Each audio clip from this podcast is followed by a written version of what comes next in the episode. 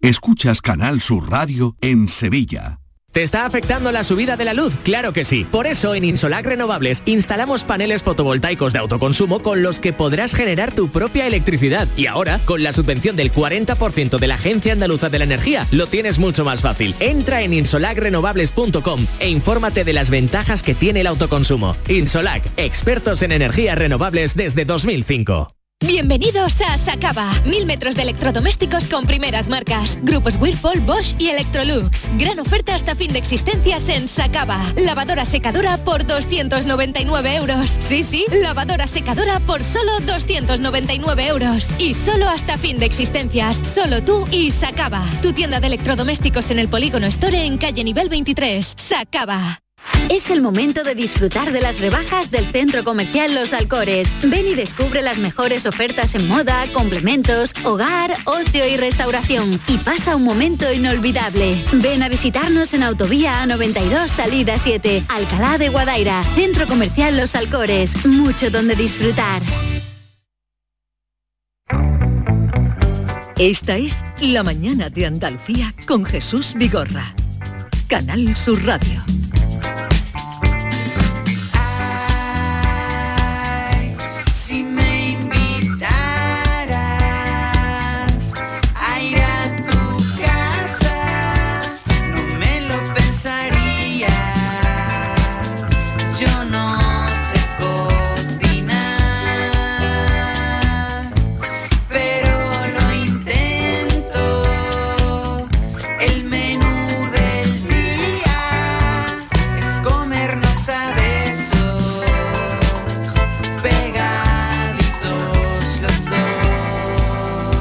Casa es el título de esta canción con la que abrimos la quinta hora del programa y en la que vamos a plantear, anunciábamos ya, a que, bueno, vamos a hacer un estudio eh, sociológico de cómo se va la gente de casa, del nido.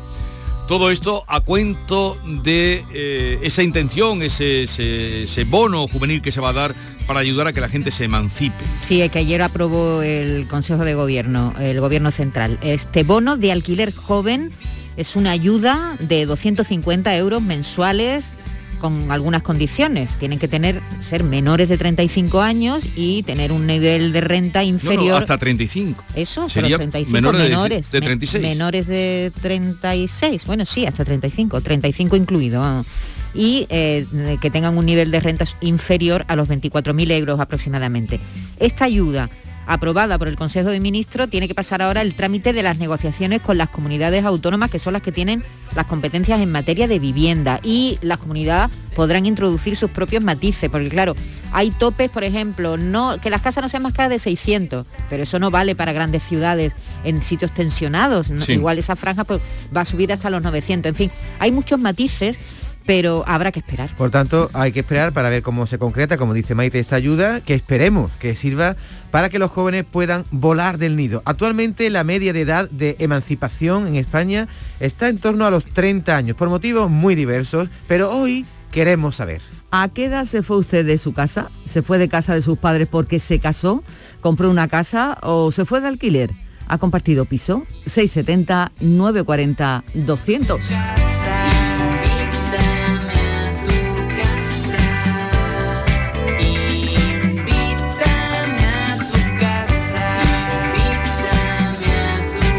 ¿Quién ha elegido la canción? yo Vale. colectivo da Silva te gustan Son de- Colectivo da Silva. es son el de nombre. Granada Está bien. Es- son fantásticos Eh, saludo a los granadinos, Colectivo da Silva. Han sacado nuevo disco. Este, este, este es de, bueno, este es el disco pasado, pero bueno, son fantásticos. Yolanda, hola, buenos días, Buenos que no te había dicho nada. Bien, pues vamos a escuchar qué nos dicen los oyentes, si quieren contarnos sus experiencias eh, a la hora de salir del nido. Vamos a escuchar los que van llegando. Buenos días, Jesús y compañía. Eh, lo primero, felicitaros por vuestra labor, que sois, sois muy grandes. Mira, yo soy Ramón, soy de, de Córdoba. Yo me independicé con 23 años. Me fui de, de mi casa y me fui a vivir de alquiler. Actualmente sigo viviendo de alquiler con mi novia, que llevamos dos años y medio más o menos viviendo, los dos trabajando, gracias a Dios. Pero claro, nuestro sueño es comprarnos una casita. Pero claro, como están los precios de, de la vivienda, eh, los bancos que tampoco ayudan, la ayuda del gobierno que no llegan, que tienen que, que mirarlo, pues la verdad que está complicado, está complicado el, el poder apañar, poder comprar una vivienda, ¿no? Siendo, siendo jóvenes. Entonces, esa es la, esa es la cuestión. 23 años. 23 años, salió de Jovencito, casa. ¿eh? Bastante por debajo de la media. Y salió con su novia. Muy buenos días a todos los oyentes. Yo me independicé, me fui de casa después de estudiar, la carrera con 25 años eh, porque no había trabajo en Sevilla, en este caso, y me mudé a Córdoba con una beca de formación y bueno, y aquí sigo. Llevo vi- eh, 20 años trabajando en Córdoba, gracias a Dios, no me falta. Y bueno, cuando me fui de mi casa, pues lo típico, me iba con una beca que no llegaba, eran en, pesetas, 82.500 pesetas. Y bueno, pues pagaba el alquiler, eh, me trasladaba en tren a Sevilla y de vuelta, salía de marcha lo que podía. Fue mi descubrimiento Bueno, el descubrimiento, El a lo- del descubrimiento del mundo, mundo. a los 25 años. Hola, buenos días, saludos para todos. Soy Carmen desde Sevilla.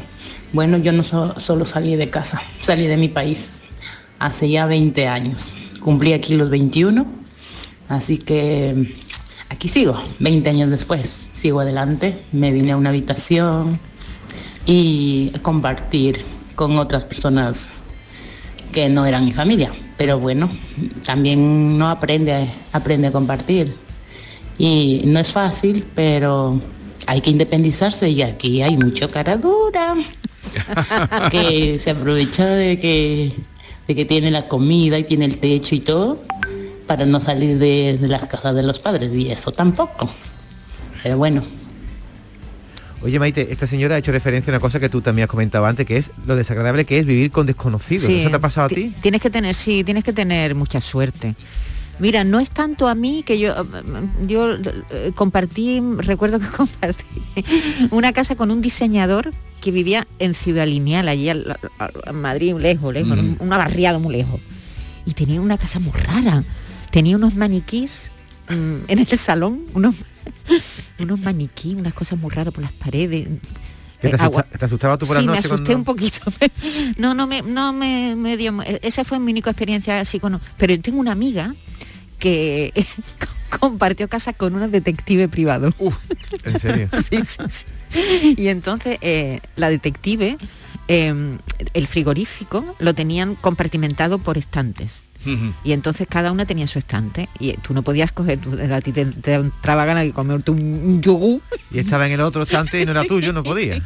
y entonces había con las puertas cerradas, ¿sabes? Había gente que se encerraba con llave en, la- en las puertas, te- o se iban de la casa y ponían candados en sus habitaciones. Entonces eso, yo creo que pa- para compartir, yo he compartido piso toda mi vida hasta, hasta que tuve pareja estable y ya me fui a vivir con él. Pero compartir es muy divertido, pero tienes que tener una confianza y, y ser amigos. sí, sí, sale. Hombre, eso pero sí. eso, eso tiene una edad también, ¿no? Sí, pero ahora hay gente mm, Compartiendo. compartiendo que no tiene más remedio que compartir. candado- hay, hay que tener suerte. Poner Yo creo que es cuestión de suerte. ¿eh? Poner un candado en tu habitación. Poner un candado. Sí, pero eso era, sí, sí, Extremo, daba. extremo. Buenos días, Jesús y equipo. El bono me parece estupendo, muy bien, pero hago una pregunta, ¿por qué en vez de dar dinero no creamos empleo eh, que digamos mm, sea en condiciones? A ver, eh, hablando por mí misma, yo no sé, no sé qué opináis ustedes o qué opinan los demás, eh, un profesor mm, de universidad, profesor sustituto interino, no puede cobrar 600 euros. ¿Cómo te emancipas? ¿Cómo vives? Es que incluso dándote ayuda de alquiler hay que pagar la luz, hay que pagar el agua, hay que pagar eh, muchas cosas más. Mm, hablo desde mi sector, si nos vamos al sector de los médicos, mm, todos sabemos cómo están, ¿no? En fin, reitero, mejor que nos mejoren los salarios, que nos mejoren las condiciones y que no nos den tantos bonos. Claro, eh, da- no tienen más remedio que dar bono para ayudar a la emancipación. trabajo. Por eso, precisamente por la precariedad laboral, está claro. Buenas equipo, Antonio desde Sevilla. Bueno, pues yo me fui de mi casa a los 29 años. Ahora tengo 30 casi medio y bueno, la verdad que probé un añito con, con mi novia de, de alquiler y ya pues optamos por, por comprar una vivienda, dado los altísimos precios que tienen los alquileres. Eh, estoy pagando prácticamente menos de la mitad por un piso de similares características en el cual ya sí soy propietario. Venga, un saludo. Bueno, eh, pero se lo ha hecho muy poco. Vamos, ha ido muy tarde, pero en un año ya es propietario. Yo creo que ahí es donde se madura, ¿no? Cuando te vas de casa del nido de tu madre y tú tienes que ponerte tu lavadora, hacerte de comer, ahí es cuando ya un hombre y una mujer se hacen adultos, ¿no? A mí me ha pasado así, no sé, a ti Yolanda. No, ¿qué te ha yo he sido adulta siempre. sí, porque ya yo, sabía. No, yo no estoy Estaba de acuerdo. colaborada, yo Yo no estoy de acuerdo. Yo me hice adulta cuando tuve mi hijo. Ah, Hasta entonces. Uy, qué tarde. Muy mayor, muy mayor fue. Hola, buenos días a todos. Muchas gracias por vuestro programa. Mira, soy Toñi de Huelva. Eh, yo me fui de casa de mis padres con 21 años para trabajar. Me fui viviendo en Huelva con ellos, en Huelva Capital, me, fui para Río Tinto. Y allí estuve pues un par de años viviendo pues con una habitación alquilada y con derecho a cocina eh, en una casa. Y luego ya, bueno, de ahí ya me casé y ya me fui lejos, ya me fui a Mallorca, pero fue con 21 años. Con 21 años. Quizás- casa. Quizás antiguamente, yo porque entrevisto muchas personas mayores, antiguamente era más fácil irse porque te llevaba tejiendo las guaras y preparándolo todo desde los 15 años, ¿no? Bueno, y se casaban con 20 años, 21 años, se casaban. y los muebles lo pagaba el padre, el otro la madre. Hoy día nuestros hijos no tienen capacidad de ahorro ninguna, creo yo, ¿no? No tienen esa, ese estilo No, de pero vida. eh, tú lo que estás hablando también era una ayuda que la casa te daba, pero para huir. Mm, una ayudita Bueno, para que se- y también y también había yo no sé desde luego en mi familia había una cosa en hablo de mis abuelos de ya sabes ya de aquí. sí como diciendo Los abuelos eran listos. hay muchos a lo mejor eran seis, siete ocho Claro, hermanos. las casas eran eh, muchas que venga jopo, ya venga fuera puerta Buenos días, equipo. Eh, soy Juan desde Suiza. Yo me fui desde casa a los 20 años porque terminé el primer aprendizaje de trabajo y yo ya veía que estaba económicamente más o menos bien y me independicé con 20 años hasta hoy. Mira, más bien que nada, estupendo. En Suiza. En Suiza. Sí. Hasta hoy no sabemos qué edad tiene ahora. Dice que con 20 pero no sabemos el tiempo que 20 ha años. pasado. También te digo una cosa, depende mucho de los padres. Hay padres que dicen jopo y otros que no quieren que se vaya nunca y le, le hace la cama a un niño de 30 años todavía, que eso lo he visto yo, ¿eh? El Sí, niño de sí, 30 sí. años se da una vuelta y tiene la cama hecha y la ropa planchada. Sí, sí. A los buenos días, familia. Francisco de Palma del Río. ¿Cómo está la cosa? ¿Cómo se van a ir las criaturas del niño? Yo soy padre de tres niños y, y lo que estoy es yo por volver al niño con mis padres. ¿Cómo se van a ir los míos, pobrecitos míos, del niño? Venga, Pero- cambia esto, oh, madre mía, no nos quedan cucos. Esto Venga, que está diciendo este señor, y nos hemos reído todo, mm, pero esto refleja eh, una, in- no sé si inversión de, de- de Los lo que sería el desarrollo natural. sí sí sí dicen fractura del contrato no del contrato social se está hablando de eso Lo con los, con diciendo los este- más este jóvenes señor, con un buen sentido del humor que yo le alabo a este señor de Palma del Río, está diciendo, está poniendo el dedo en la llaga. O sea, lo que estoy pensando, yo, me voy yo, ¿qué hago yo aquí con tres hijos grandes en mi casa? no y además hay como una eh, es Si además verdad- eh, me he esforzado para que tengan seguro su Sí, carrerita, sí, que o- estudien. o que estudien o que se formen y tal. Pero hay como una diferencia tan grande entre eh, por ejemplo entre los sueldos y los alquileres que es, que es irracional no Eh, hay una diferencia tan grande entre los sueldos que están cobrando ahora la gente más joven y, y lo que vale una vivienda, por ejemplo, para que te den una hipoteca, para que eh, puedas puedas em- empezar tu vida, ¿no? Hay como dos mundos. Sí, no se corresponde una cosa con la otra.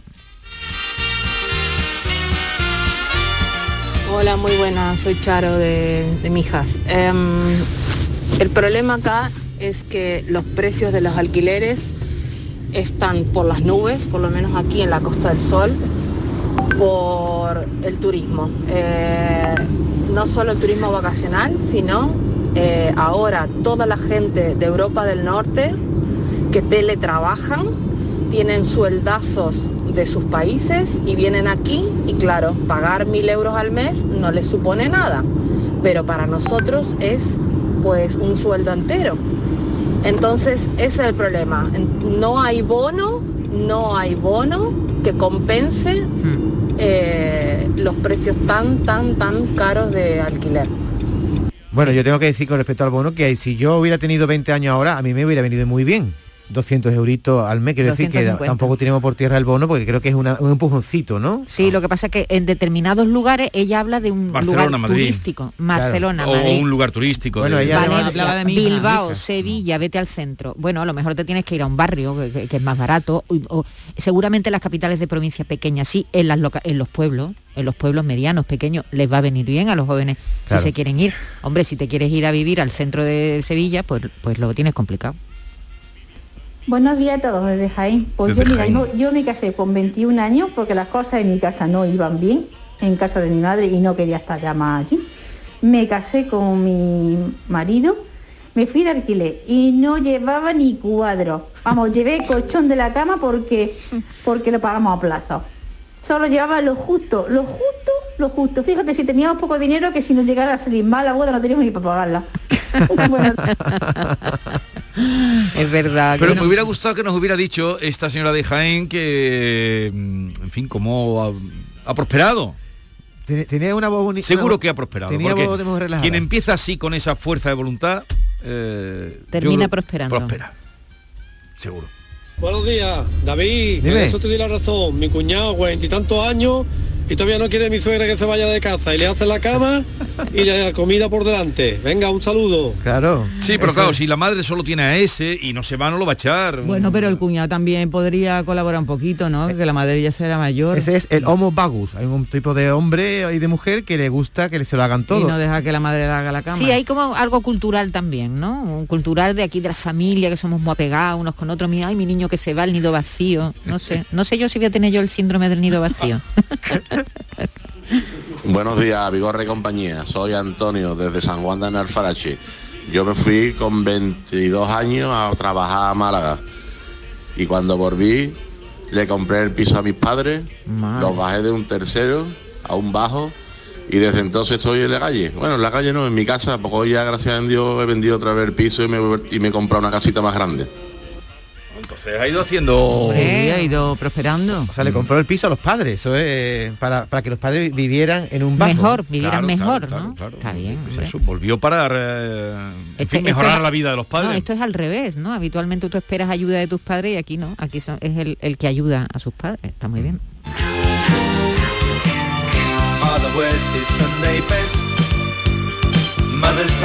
Gorra y equipo, Manolo desde Dos Hermanas. Yo tengo un amigo que hace unos años un día lo cogí y se llama Antonio. Le decíamos el susto. No recuerdo el por qué. Y yo le decía que yo no te da vergüenza que tienes 40 años o vas a cumplir 40 años y todavía estás viviendo con tus padres. Dice, tío, ¿qué quiere que haga? Si es que no se quieren ir. Cojones, ya se lo he dicho, pero no se quieren ir. Saludos. Gracias. Me encanta, gracias. me encanta el mote, ¿eh? Antonio el susto. ¿A qué edad se emancipó? ¿Se fue de casa? ¿En qué condiciones? Eh, ¿Cómo le fue la vida? ¿Tú a qué Eh, edad te fuiste, Yolanda? ¿Lo has dicho? Pues yo me fui a los 29 años. Anda, tú estás también. Bueno, yo estaba trabajando desde los 17 años, he colaborado en mi casa, ayudaba a las tareas de la casa y aportaba en mi casa. Entonces yo estaba muy a gusto y bueno, pues estaba allí. ¿Tú, ¿Tú sabías poner un puchero? Claro, Sí, ¿no? claro que sí, sí, y limpiar y poner lavadora y todo. Yo lo me que fui sin hacer. saber nada. Y Me coser. yo me fui a vivir a Málaga, eh, me llamó Andalucía Directo, y no tenía ni idea de cocinar.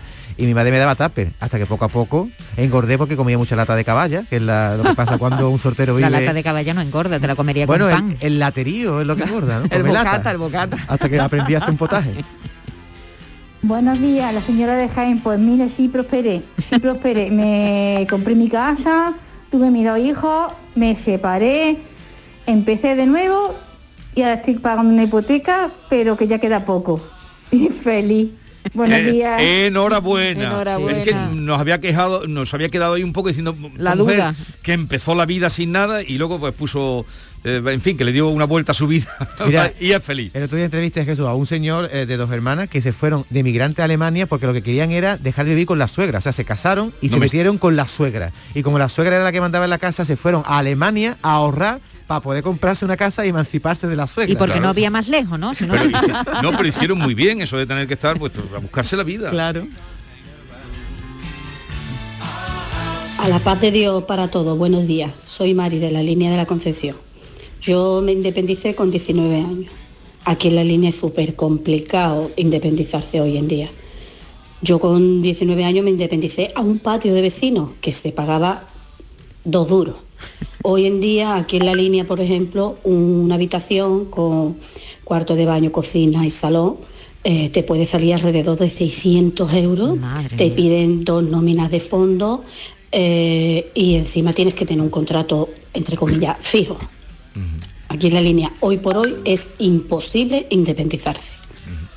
A no ser que tengas un sueldo. No, la lo- línea tiene un problema, que es Gibraltar, en ese sentido. Muchos, muchos gibraltareños tienen casa en la línea, incluso viven en la línea de alquiler Sí. y han subido mucho los precios, es verdad. Hablamos siempre de grandes capitales, pero hay localidades que, aunque sean más Por la- pequeñas, claro, por el- tienen particularidades que hacen ¡pum! que la- su vivienda suba. Mm. Y en este caso, el que sube la- el precio de la vivienda, los que suben el precio de la vivienda en la línea son los Como en la los de Costa del Gibraltar. Sol, lo- la Costa del Sol los guiri, como ha comentado Exactamente. Claro, la señora anterior, Es así, sí. es así. Bueno, vamos a ir cerrando ya este capítulo hoy de historias de emancipación. Pero el caso es ese, es decir, la salida eh, tardía que se quiere incentivar ahora con este bono social que ojalá por lo menos, porque también es un, son 70.000 los que se pueden beneficiar con, con el bono. Y- Son, son a ver a ver qué pasa, a ver si esto ayuda, a ver qué pasa cuando pase ahora el trámite con las comunidades autónomas y en qué queda, en qué queda Mira, realmente. en nuestra el cuenta bono. de Twitter, en arroba anda con Vigorra, nos dice Lolo, hoy día las condiciones para que te acepten un alquiler están casi que peor que para que te concedan una, Una hipoteca. hipoteca. Fíjate cómo está la cosa, ¿eh? Bueno, lo dejamos aquí, gracias a todos los que han participado y también a los que no hemos podido escuchar por, eh, por el tiempo. Seguimos, tenemos cita con el juez Emilio Calatayud. Hoy recibimos la visita, la vuelta que queremos celebrar del comandante Luis Lara. Será a partir de las once y media. Y también vamos a tener a una escritora. Sí, vamos a recomendar un libro, ya digo el nombre, La señora Marsh, que ha sido un éxito de ventas en Estados Unidos, pero oye, ha sido escrito en inglés, pero lo ha escrito una española. Estará con nosotros luego, Virginia Feito. Y a la feria de Fitur nos vamos a ir en un momento que se acaba de inaugurar, porque son las 10, 27 minutos y enseguida vamos a trasladarnos allí porque hay muchas esperanzas, ilusiones puestas por parte de empresas y trabajadores de Andalucía en lo que pueda salir de Fitur para recuperar eh, lo que era el año de esplendor turístico que fue el 2019. Bueno, hablábamos de independizarse, si te independizas te hace falta un colchón, porque si no, tú dime a mí, mal lo llevamos. Y si hace tiempo que te has independizado, pues ya, ya, ya lo tienes que cambiar, porque ya un colchón tiene un uso de entre 8 y 10 años para que esté en condiciones. Cámbiate a este colchón de descansa en casa que ha preparado para ti un ofertón con unos descuentos increíbles. Así que cómprate, cómprate tu nuevo colchón de matrimonio, hecho a medida, a tu gusto, según tu peso, edad y actividad física. Lleva tejido Red, que es para estabilizar tu temperatura corporal mientras duermes. Ahora lo tienes con un 50% de descuento, tal cual un 50% de descuento. Llama ahora al teléfono gratuito 900-670-290 y un grupo de profesionales te asesorarán qué colchón necesitas, naturalmente sin ningún tipo de compromiso.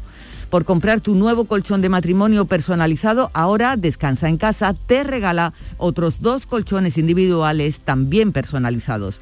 Pero aquí no acaba esta gran oferta, porque para que descanses como te mereces, Descansa en casa también te regala las almohadas de las mismas medidas que tus colchones en viscoelástica de gran calidad. Además, si eres una de las 50 primeras llamadas, también te regalan un aspirador inalámbrico ciclónico de gran autonomía con batería de litio.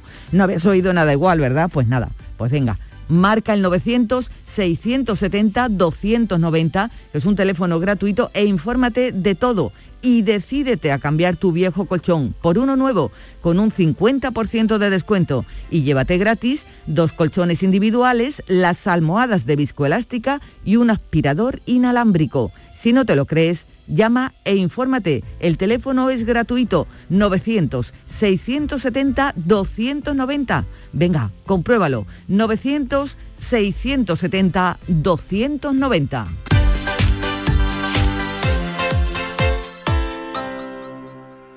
A ver cuál ha sido la fecha ganadora en el último sorteo de mi día de la 11. 1 de marzo de 1969. Hala, Ana, el día que nació mi madre. Tu abuela siempre dice que fue una niña preciosa. Pues claro, como yo. Anda, anda. Vamos a ir pensando una fecha especial para el próximo sorteo y a ver si tenemos suerte. Que abuela ya veo que no necesitas. Con mi día de la 11 cada lunes y cada jueves hay miles de premios. Elige una fecha y prueba. 11. Cuando juegas tú, jugamos todos. Juega responsablemente y solo si eres mayor de edad. Estás escuchando Canal Sur Radio desde Sevilla. Son buenos momentos, son risas, es gastronomía, es un lugar donde disfrutar en pareja, en familia o con amigos, es coctelería, es obsesión por cuidar cada detalle. Nuevo burro Canagliabaran Resto en Tomares. Son tantas cosas que es imposible contártelas en un solo día. No te preguntes qué puede hacer la inspiración por ti. Pregúntate qué puedes hacer tú para encontrar un hueco en tu agenda y venir a descubrir el nuevo Kia Sportage. En versión de combustión, híbrida o híbrida enchufable. Luego, con él, ya saldrás a buscar la inspiración. Solo en la red Kia de Sevilla. Kia. Movement that inspires. ¿En qué capítulo de tu vida estás ahora? ¿Quieres hacer una reforma o cambiar de coche? ¿Tus hijos ya necesitan un ordenador para cada uno? ¿O quizás alguno ya empieza la universidad? ¿Habéis encontrado el amor y buscáis un nidito? En Cofidis sabemos que dentro de una vida hay muchas vidas y por eso ahora te ofrecemos un nuevo préstamo personal de hasta 60.000 euros. Cofidis, cuenta con nosotros. La magia de este lugar está siempre esperando a que la visites. Disfruta de cada plato de la gastronomía local Embriágate sin medida del mejor ocio y cultura. Aprende de la dedicación artesanal ubetense y conoce la ciudad patrimonio de la humanidad. Piérdete por los cerros de Úbeda. En cofidis.es puedes solicitar cómodamente hasta 60.000 euros, 100% online y sin cambiar de banco. Cofidis, cuenta con nosotros. La mañana de Andalucía con Jesús Vigorra.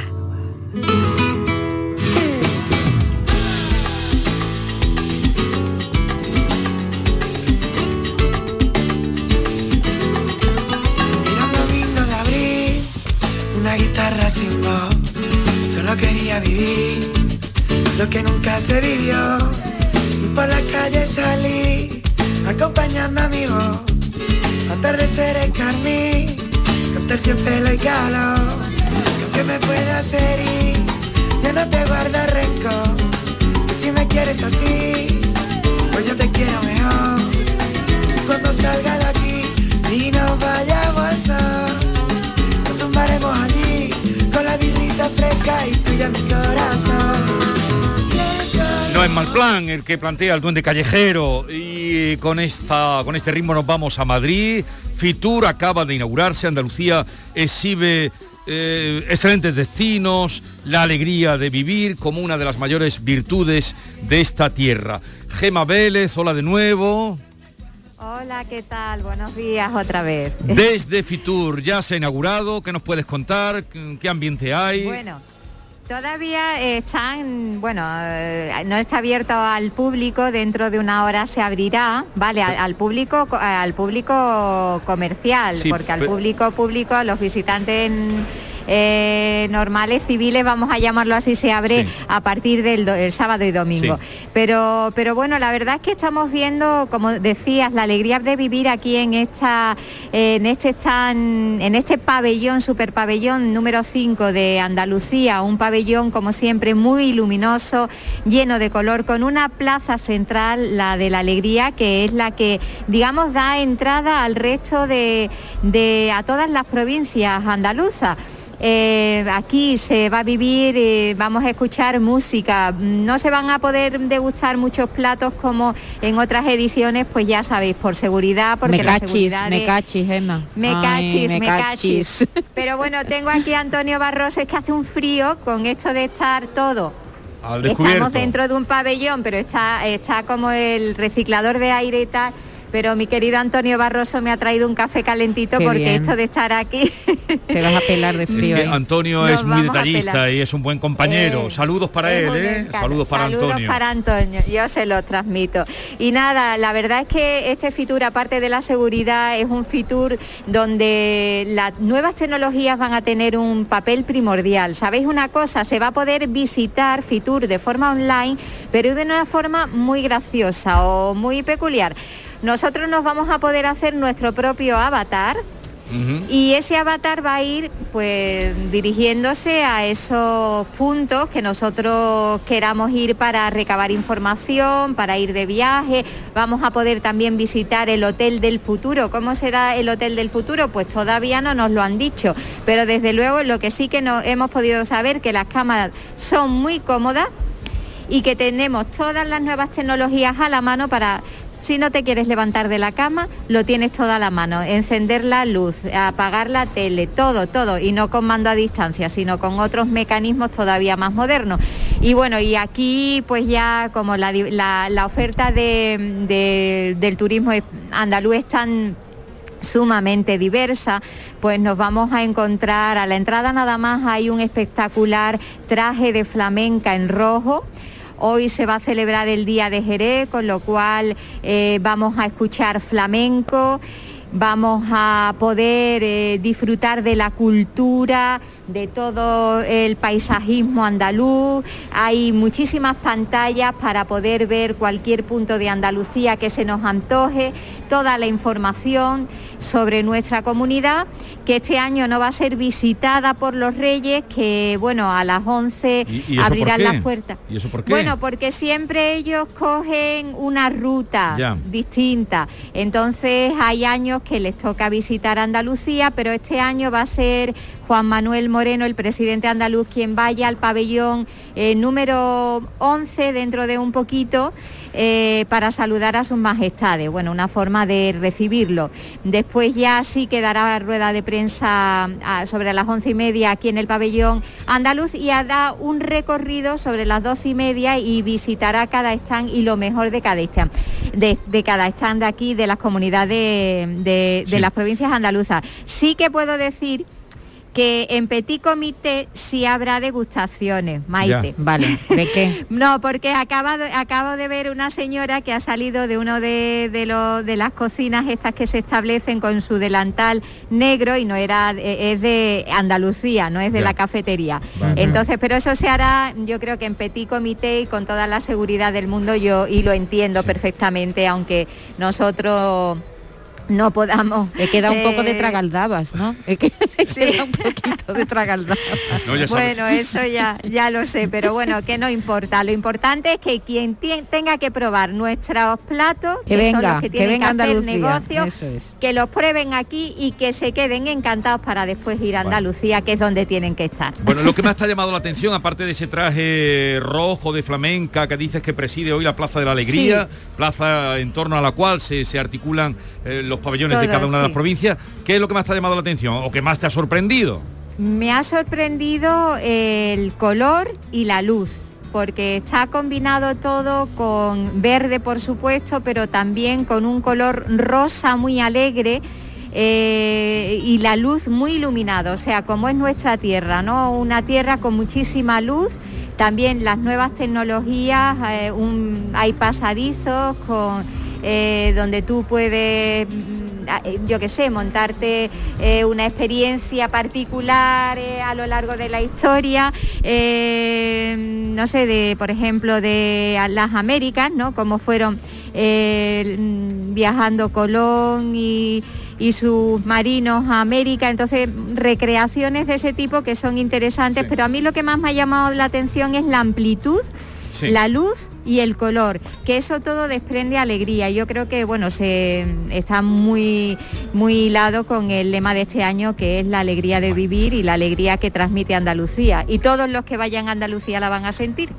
Gracias, Gema, por esta crónica luminosa desde Fitur eh, y sobre todo en concreto desde la presencia de Andalucía en Fitur. Un saludo y que tengas un buen día Un y abrígate. enorme. Adiós. Sí, sí, ahora, ahora mismo me pongo la mantita. Un beso grande.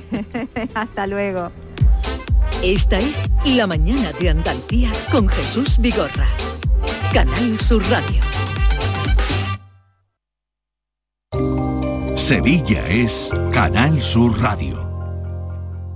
¿Buscas un electrodoméstico con golpecito? No compres a imitadores y ven a tiendas El Golpecito. Solo El Golpecito te ofrece electrodomésticos nuevos de primeras firmas con pequeñas marcas o arañazos, hasta un 50% más baratos y con dos años de garantía oficial. Rechaza imitaciones. Tu compra segura y al mejor precio en El Golpecito. Encuentra tu tienda más cercana en tiendaselgolpecito.es. Cuenta la voz de un sabio para saber de Sevilla le preguntó al giraldillo por los lugares más bellos del barrio de Santa Cruz. Y este le respondió, con aires de azar, maestranza y catedral, la hostería del Laurel has de visitar, y en ella sus tapas, vinos y demás viandas probar. La Hostería del Laurel. Visítenos en Plaza de los Venerables 5 o a través de nuestra web lahosteriadellaurel.com. Porque si le preguntas al giraldillo, Hostería del Laurel, no te la dejes atrás. El repaso a la actualidad de la mañana con todo lo que te interesa, la noticia del día y la información local. Todo lo que necesitas te lo cuenta Andalucía a las 2, de lunes a viernes con Fran López de Paz. Quédate en Canal Sur Radio, la radio de Andalucía. La mañana de Andalucía con Jesús Vigorra. Y como es miércoles, tenemos cita con el juez Emilio Calatayud, eh, magistrado, con el que eh, vamos a hablar de, de la actualidad. Y si ustedes quieren hacerle alguna consulta, alguna reflexión, a través del 670-940-200 pueden hacerlo. 670-940-200. Señor juez Emilio Calatayud, buenos días. Hola, buenos días. Hola Emilio, buenos días. ¿Qué tal? ¿Mucho frío en Granada? Mucho, mucho frío. Y sin llover. Sí, eso, es lo malo. sí, sí. eso es lo malo. Día soleado. Día soleado, pero mucho frío, mucho frío. Eh, estábamos hablando antes de conectar con usted, el tema que hemos contrastado con nuestros oyentes era la emancipación de los jóvenes que no saben ya cómo echarlos de casa y, y ahora hay estas ayudas. Eh, ¿Usted a qué edad se fue? ¿Cuándo empezó su vida? ¿Cómo lo hizo? Hombre, yo realmente empecé mi vida con 21, pero ya me hice juez con 24. Y ya me fui. Vamos, eh, yo vivía en Ciudad Real, pero a- con 21 años terminé la carrera, me fui a Ciudad Real, estuve un año, dos años de abogado, pero como no me gustaba, pues me fui a Madrid. Ya con 24 era juez y ya me tuve que ir a la fuerza. Pero vamos, yo encantado de irme, yo estaba deseando irme. Pero no por nada, sino por hacer mi vida. O, o sea que a los Con 20... 24 me fui, con 24. Pero a los ya. 21 ya vivía solo, ¿no? Cuando estaba trabajando de abogado, ¿o no? No, vivía con mis padres en Ciudad Real, pero como no me gustaba, pues me fui a Madrid, que tenía mi padre un piso donde estudiamos y me fui allí al piso de estudiante. Pero donde me hice la mili y me hice después las oposiciones. Pero igual, Emilio, estabas deseando, dice, apuntas porque igual, como estuviste, saliste de casa, estuviste en el internado, estabas como acostumbrado ya, ¿no? Sí, sí, nosotros es que en Ciudad Real en aquella época no había nada para estudiar y bueno, de pequeño me fui interno con seis años, después estuve medio pensionista y yo con 16 años me fui a Madrid a estudiar. Entonces nosotros hemos vivido un poco eh, fu- fuera de casa mucho tiempo. Hombre, teníamos contacto con mis padres, y iban los- algún fin de semana o bajábamos nosotros, pero vamos. Y luego ya a los 24, cuando saqué las oposiciones, pues mira, como tenía una novia de Logroño, que éramos dos hermanos con dos hermanas, dijimos ni a Ciudad Real, ni a Madrid, ni a Logroño, nos vamos a Tenerife. Y nos fuimos a Canarias. No, para no dos estar con la hermanos con familia. dos hermanas. Una- y, y a qué edad, por su experiencia y, y, en fin, cómo ha evolucionado la vida, ¿a qué edad usted eh, cree que es eh, bueno, no sé, o que Oportuno. sí, o recomendable salir de casa? Hombre, yo creo que es una edad, lo que pasa es que ahora mismo se han retrasado un poco las cosas, pero vamos, yo creo que con 25, 27 años ya está bien dejar eh, tranquilo a los padres. Hombre, con cariño, con tal, pero oye, que, que tú tienes que vivir tu vida. Y además cuando realmente pues ya eres independiente, yo creo que cuanto antes se pueda independizar, pues mucho mejor. Lo que pasa es que, claro, la situación laboral, la tal, pero yo creo que con 27 años ya está bien, ¿no? Ya está bien, sí. Ya, ya, ya, ya está bien. Bueno, depende, claro, está de las circunstancias de cada uno. Apuntaba si tenía trabajo, no tenía trabajo, si está a gusto en casa, nos apuntaba a un oyente Bueno, hace un pero yo a gusto siempre he estado, yo a gusto en mi casa siempre he estado, pero yo quería... Eran otros tiempos, pero yo quería vivir mi vida. Su libertad. Por eso, Sí. por eso me fui a Tenerife con mi novia, no dijimos ni para Ciudad Real ni para Logroño, a hacer puñetas, a Tenerife. Y, Y me fui a Canarias. Y, y esa novia, perdón por la indiscreción, pero claro, queremos saber cosas de usted y la gente que tanto Sí, lo quiere. no, me parece, esa, no- me eh, parece muy bien. ¿Esa novia fue con la que se casó luego o no? Claro. Ah. Yo, esa fue la que me falsificó la firma para presentarme a jueces. ¿Cómo, que le, O sea que- cómo que le falsificó la firma? Claro, porque yo estaba en la mili y acababa la convocatoria y yo estaba en el cuartel y entonces le- me dijo mi, mi novia, eh, le dije, oye, fírmame lo de jueces y me firmó la instancia. Pero, ¿Y se la sabía? ¿Se la, ¿Tuvo que ensayar? No, puso Emilio Calatayud más Claro. o menos así, garabato, y como yo después iba a reconocer la firma si había algún problema, pues no hubo Ya ningún- está. Vamos, que llevo 41 años de juez con la falsificación de mi, de mi novia en aquella época. Mira, pues ya ven ustedes, ahora lo hemos descubierto. A ver, hemos chequeado, Yolanda, porque Sí. siempre nos gusta chequear el blog del juez Emilio Calatayud, que también ustedes lo pueden seguir. ¿Y qué has encontrado? Bueno, pues hemos encontrado que eh, él se fija, claro está, teniendo en cuenta de, de cómo se ha portado, y de lo que ha dado y los titulares que ha dado el tenista. Eh, Emilio tiene un, un decálogo de delincuentes, ¿verdad? Pero mm, Vamos, yo no, no es mío, ¿eh? Eh, Lo vengo yo diciendo hace muchos años, pero la propiedad intelectual no es mía. sí. Es, de, es, es- es una recopilación de experiencias de la policía y de la Guardia Civil. Sí. Bueno, una recopilación, pero bueno, que tú has puesto ahí para que todo lo tengamos punto por punto, todo muy clarito. Pero los papás de, de este tenista, eh, bueno, pues están haciendo todo lo que no se debe hacer, ¿no? Claro, así está el niño. el niño es un fenómeno como tenista, pero vamos, mm, así está. Si, si es que muchas veces los padres tenemos la culpa, o mucha culpa. Tú puedes ser un gran deportista, pero no puedes, a lo mejor no eres una gran persona. Esa es la cuestión. Y entonces se cumplen los requisitos de uno de uno de esos. Unos requisitos que, eh, el, bueno, darle, eh, ponerse siempre de parte De- del hijo. a favor. Pero claro, el problema que aquí ha habido, eh, señor juez, es que no solo ha sido los padres o el padre este que, que hace esas ah, eh, comparaciones sí. de que es Jesucristo reencarnado, sino que todo el presidente del gobierno, el gobierno del país de Serbia, le dan honores de, de héroe a, a una persona que, que, en fin, que Porque aquí, aquí hacemos dioses de barro y la gente necesita ídolos. Vamos, necesita, Te- pero ha- hacemos ídolos de barro, pero no son buenas personas. Hombre, voy a decir una cosa que, está, que, que la pensamos mucho. Eh, a mí me aporta mucho más mm, Rafa Nadal que, que el Djokovic. No, no, por supuesto. Por ejemplo. ¿Sabes? Entonces, claro, tú puedes ser un buen fenómeno, eh, un buen fenómeno en tu profesión, pero sí, perdón por la expresión, mira, lo que dice mi mujer, que es profesora de filosofía, que ya lo he dicho, a muchos chavales que, se- que son unos empollones, que tal y que cual, que están matándose para hacer medicina. Y que tú vas a ser médico, pero no vas a ser buen profesional porque tú eres un hijo puta. Entenderme la expresión, ¿sabes? Y efectivamente son médicos y hay gente muy buena, pero tú puedes ser un fenómeno, pero no puedes, a lo mejor no eres un buen profesional porque, porque eres un hijo puta. Esa es la cuestión. Sí, porque, eh, claro, y, y difícilmente puede ser un buen profesional alguien que es una mala persona. Piensa usted. En lo que sea. Y, y más en la Tú medicina. puedes ser, tú puedes ser un juez muy bueno, muy bueno, que saber mucho derecho, mucho derecho, mucho derecho. Pero si tú no tienes unos principios morales, si tú no eres buena persona, pues no vas a ser un gran juez. Ya, y esto lo- Si tú no, eh, si tú no tienes una ética personal, un- unos valores tuyos, tal cual, por muy médico que sea, pues a lo mejor no eres un buen médico. Ya, esto, esto es lo que le Hay pasa a que este hombre. educar, hay que hacer buenas personas. No ni mujeres ni hombres, hay que hacer buenas personas. Y siendo buena persona, tú nunca vas a maltratar ni a un hombre ni a una mujer. Si tú eres buena persona y encima tienes formación técnica de lo que sea, vas a ser un buen profesional.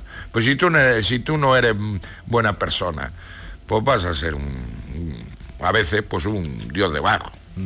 Este, este hombre está por encima, de- piensa que está por encima del bien y del mal, pero también eh, leemos en, en tu blog, Emilio, que tenemos que enseñar a nuestros hijos desde pequeños a frustrarse, que, que- que no, que esa asignatura debería estar en los colegios. Hombre, es que la vida es frustración. La vida es frustración. Y el otro día también colgué lo de lo del futbolista, lo Sí, de los negrillos del Bilbao. Sí. La lección que le dio su hermano mayor al pequeño. Iñaki Williams. sí. A ver, cuéntenos, yo Exacto. esto estoy perdido.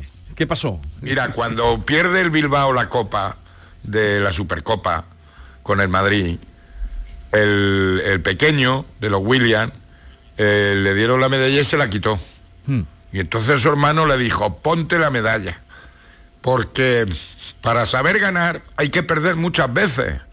Y lo importante es reconocer dónde has llegado. Pero vas a perder más veces que has ganado. Y esa es la vida. Mira, yo cuando tenía todo en mi vida, pierdo a mi mujer, se muere mi mujer. Y es frustración. Y ahora soy un hombre muy feliz. La vida está llena de, de- de- de- de caídas, de levantadas, pero para saber levantarse hay que caerse muchas veces. Desde luego, qué lección. Yo no vi eh, ese partido, ese gesto que usted ha comentado, que mucha gente de la que nos está escuchando lo habrá visto, pero qué gesto de, de un hermano hacia otro, Sí. ¿no? De, de- de- No, claro, de es, hacerle un- ver. es una lección. Es una lección de futbolista a otro que está empezando y sobre todo es una lección de hermano mayor a hermano pequeño. Sí. Una lección de vida. Claro. Entonces el Djokovic será muy bueno, pero no ha hecho una lección de vida. Y en ese, en eso, en esa gente se, se, se retratan muchos chavales. Entonces a mí me gusta más que te recuerden, que te quieran, porque eres buena persona. Serás mejor o peor, pero eres buena persona, eres honesto, eres un deportista que sabe ganar, pero que sabe perder. Y que no eres, estás por encima del bien y del mal. Con charla con el juez Emilio Calatayud de, de- de la vida, de lo que acontece. Sí, porque eh, Emilio estaba en esto que estaba hablando también eh, se me viene a la cabeza lo que apuntabas en tu blog que dice que cuando los niños hacen algo que está mal, los padres tienen que decírselo, porque a- ahora tratamos a los niños como que no queremos que les moleste, no, queremos que, que se con- eh, contrariarlos, ¿verdad? Y hay, hay que... Justifican todo. Eso es, eso es. Justifican todo. Y no, eh, tienes que ser responsable de lo hecho. Yo siempre lo que digo en el juzgado, la ley de la botella, el que la tira va por ella, la has tirado, va por ella. Tú la haces, tú la pagas. Pero que los padres son cada vez justifican más. Mi niño es que ni fuma ni bebe. Mi niño ni fuma ni bebe, son los demás. Venga, hombre, que todos hemos sido niños. No justifiques que, tu hijo es un chorizo igual que el amigo. Chorizo entre comillas. Que todos hemos hecho cosas.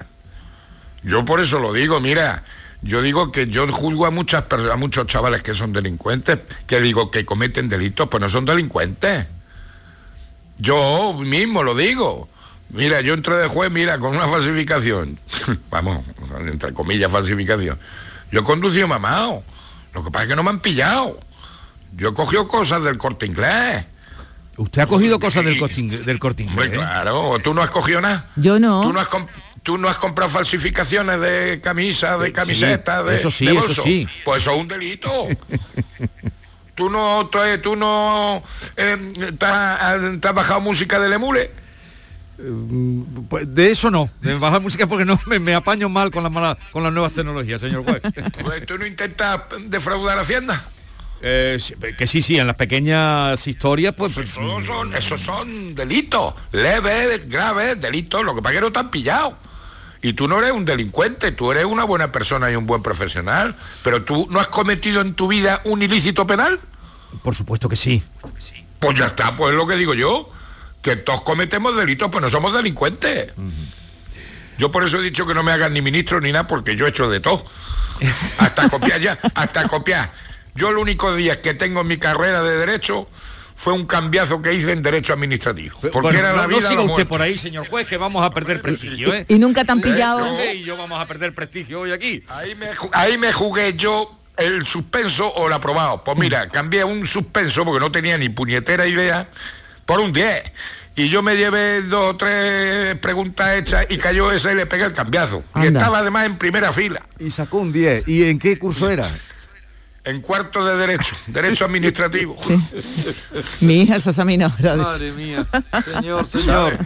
Pero todos hemos hecho cosas. Ahora que no me venga a mí que todo el mundo es perfecto. No, yo lo que digo, que cometemos equivocaciones. O mira, o a veces se te sale muy bien, pero no somos delincuentes. Entonces todos cometemos errores. Ahora, que te pillan, la pagas. Que te pillan, la pagas y ya está. Eh, otra cosa que quiero que me dé su impresión, porque usted eh, como juez además ha tenido mm, eh, qué conocimiento, no de todo, pero sí de lo que le ha correspondido. ¿Qué está pasando? Estas noticias que están saliendo de menores tuteladas, eh, casi están saliendo más mujeres mm, con esa manera de, de- estar eh, controladas, aprovechándose de ellas. ¿Eso es tan fácil? Es una vergüenza todo esto lo que sucede. Y lo que pasa es que, bueno, ya se está pidiendo, y es bueno, los antecedentes, sobre todo de delitos sexuales, para todas aquellas personas que trabajan con menores. Pero desde luego es una desgracia. Si es que están las cabecicas muy mal. Es que están las cabecicas muy mal. Entonces es como la mujer del César, no solamente hay que serlo, sino que parecerlo. Entonces me parece una pena, porque además yo conozco muchas niñas, muchos niños que vienen de por ahí, vienen y son unos desgraciadicos, hombre. Y lo que hay que hacer es ayudarles, porque después son unos tíos estupendos. Me, me parece una auténtica barbaridad, pero es porque hemos banalizado todo. Y eso no me gusta a mí. Pero lo- hemos banalizado los todo. menores tutelados mm, dependen quiénes tienen la responsabilidad. Las comunidades autónomas. eh, las, las comunidades autónomas. Los menores tutelados son los que se encuentran, o bien menores inmigrantes no acompañados, que se encuentran, que aparecen aquí en la península, vamos, en España, o bien chavales que por circunstancias familiares, pues la, la comunidad autónoma ah, los ha cogido en, en- en tutela, porque los padres están en prisión, porque están abandonados, por lo que sea. Entonces son, la custodia la tiene la comunidad autónoma hasta que esos chavales son mayores de edad. Pero claro, hay muchos chavales que, que están aquí que están completamente indefensos. Si a eso le añades unos sinvergüenzas que están al cuidado de ellas o lo que sea, que, que sinvergüenzas tenemos en todos lados, sí, ¿eh? por supuesto. Entonces, pues claro, es una situación, entonces hay que controlar esa, eh, eh, a esos profesionales, pero mm, ¿quién cuida al cuidador o quién, quién vigila al vigilante? Si es que, y es lo que vamos, a lo de siempre, buenas personas, si es que se está perdiendo todas esas cosas y son ni criaturas muy indefensas, entonces te da muchísima pena. Pero cuando sale un caso de estos debería eh, esclarecerse con más urgencia, ¿no? Hombre, De- claro, claro. Si es que vamos a lo de siempre, tenemos un Estado muy garantista, pero ahí está el fiscal. El fiscal es el que defiende los intereses de los menores. Entonces tiene que abrir diligencia, investigar, ponerlo en conocimiento del juez. Ahí no hay criterios políticos ni nada. Se están violando los derechos de un menor y estamos obligados todos a poner en conocimiento cuando se viola los derechos de los menores. Ya sea un menor que no está escolarizado, ya sea un menor que ha sido agredido sexualmente.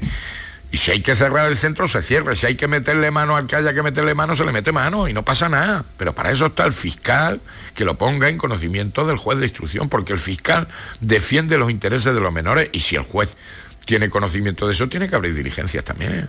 Pero en los últimos casos que se están conociendo, eh, ¿encuentra usted que la Fiscalía no ha estado dirigente? Yo creo que la Fiscalía ya lo dijo, More, se tiene que mover. Ahora ya no sé yo qué, qué criterios siguen en la Fiscalía. Pero vamos, mm, la Fiscalía tiene que estar sometida al imperio de la ley. ¿Sabes? Pero aquí se mueve un poco por la jerarquía. Esa es la ventaja que tenemos los jueces, que somos independientes. Pero me refiero a los jueces de a pie, ¿eh? Ahora, la Fiscalía ya lo dijo el presidente. ¿De quién manda la Fiscalía? Pues ya lo sabemos quién manda. Emilio, pero para trabajar eh, en un sitio así no se tienen que tener una actitud, unos criterios, unos antecedentes, unos cuidados. co- y se controlan esos antecedentes. ¿eh? Pero mira, de todo hay, de todo hay en la viña del Señor. Eso es lo malo, pero son delitos muy desagradables, muy duros y que eso hay que erradicarlo como sea y al que se le pille pegarle un viaje, pero, pero bien, bien duro. Bueno, pues vamos a concluir. Señor juez, Emilio Calatayud, ha sido un placer. eh, Que, te- que disfrute de su grado. Esta mañana había cero grados en Granada. No sé ahora cómo está la Por eso cosa. estoy todavía en la casa, ahora bajaré a juzgado, porque es que en la moto si no me muero. Ya no estoy yo para... A ver si voy a- me estoy salvando del cáncer, me estoy salvando del bicho, a ver si voy a pillar una pulmonía. Entonces ahora bajaré al juzgado a despachar aquello, porque ayer sí tuve juicio. Sí. Pero hoy estoy... Hoy estoy más, más tranquilo, Cámara. ahora bajaré. Bueno, pues eh, un abrazo. Mira, ayer tuve juicios precisamente de menores maltratadores de sus padres. Y de, y de un tema de, de tráfico de drogas, que como han bajado la pena sobre la, la marihuana, pues una vergüenza, una cría de 17 años con un niño de, de 18 meses y el novio eh, cultivando plantaciones de marihuana aquí en Granada, con treinta y tantos mil euros de, de valoración. Tiene narices, ¿sabes? Madre mía. Qué caso. Fíjate. Con Pues 17 eso es, lo que, años. eso es lo que estamos haciendo y como le dije, ¿por qué no le das a tu niño un jarabe de marihuana todos los días? Y encima sin pagar impuestos. ¿Sabes? Sí. Lo dejamos ahí. Eh, señor juez, un abrazo y que, que le vaya bien. Hasta luego. Esperemos. Un beso, Emilio. Adiós.